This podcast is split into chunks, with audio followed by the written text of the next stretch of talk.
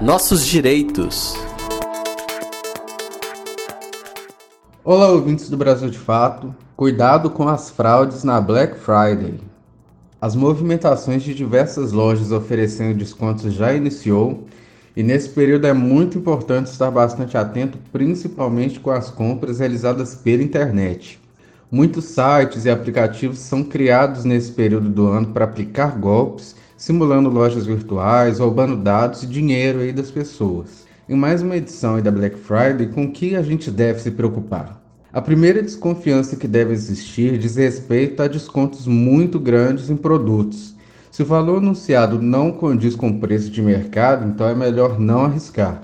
É importante se atentar também aos anúncios veiculados em redes sociais, pois nesse meio é muito mais fácil cair em engano por concentrar a maioria das lojas desconhecidas. Caso você não conheça a loja, faça uma outra pesquisa na internet para ter mais informações sobre a confiabilidade dessa loja que você está pesquisando. Uma última dica é se atentar às imitações de sites de grandes lojas.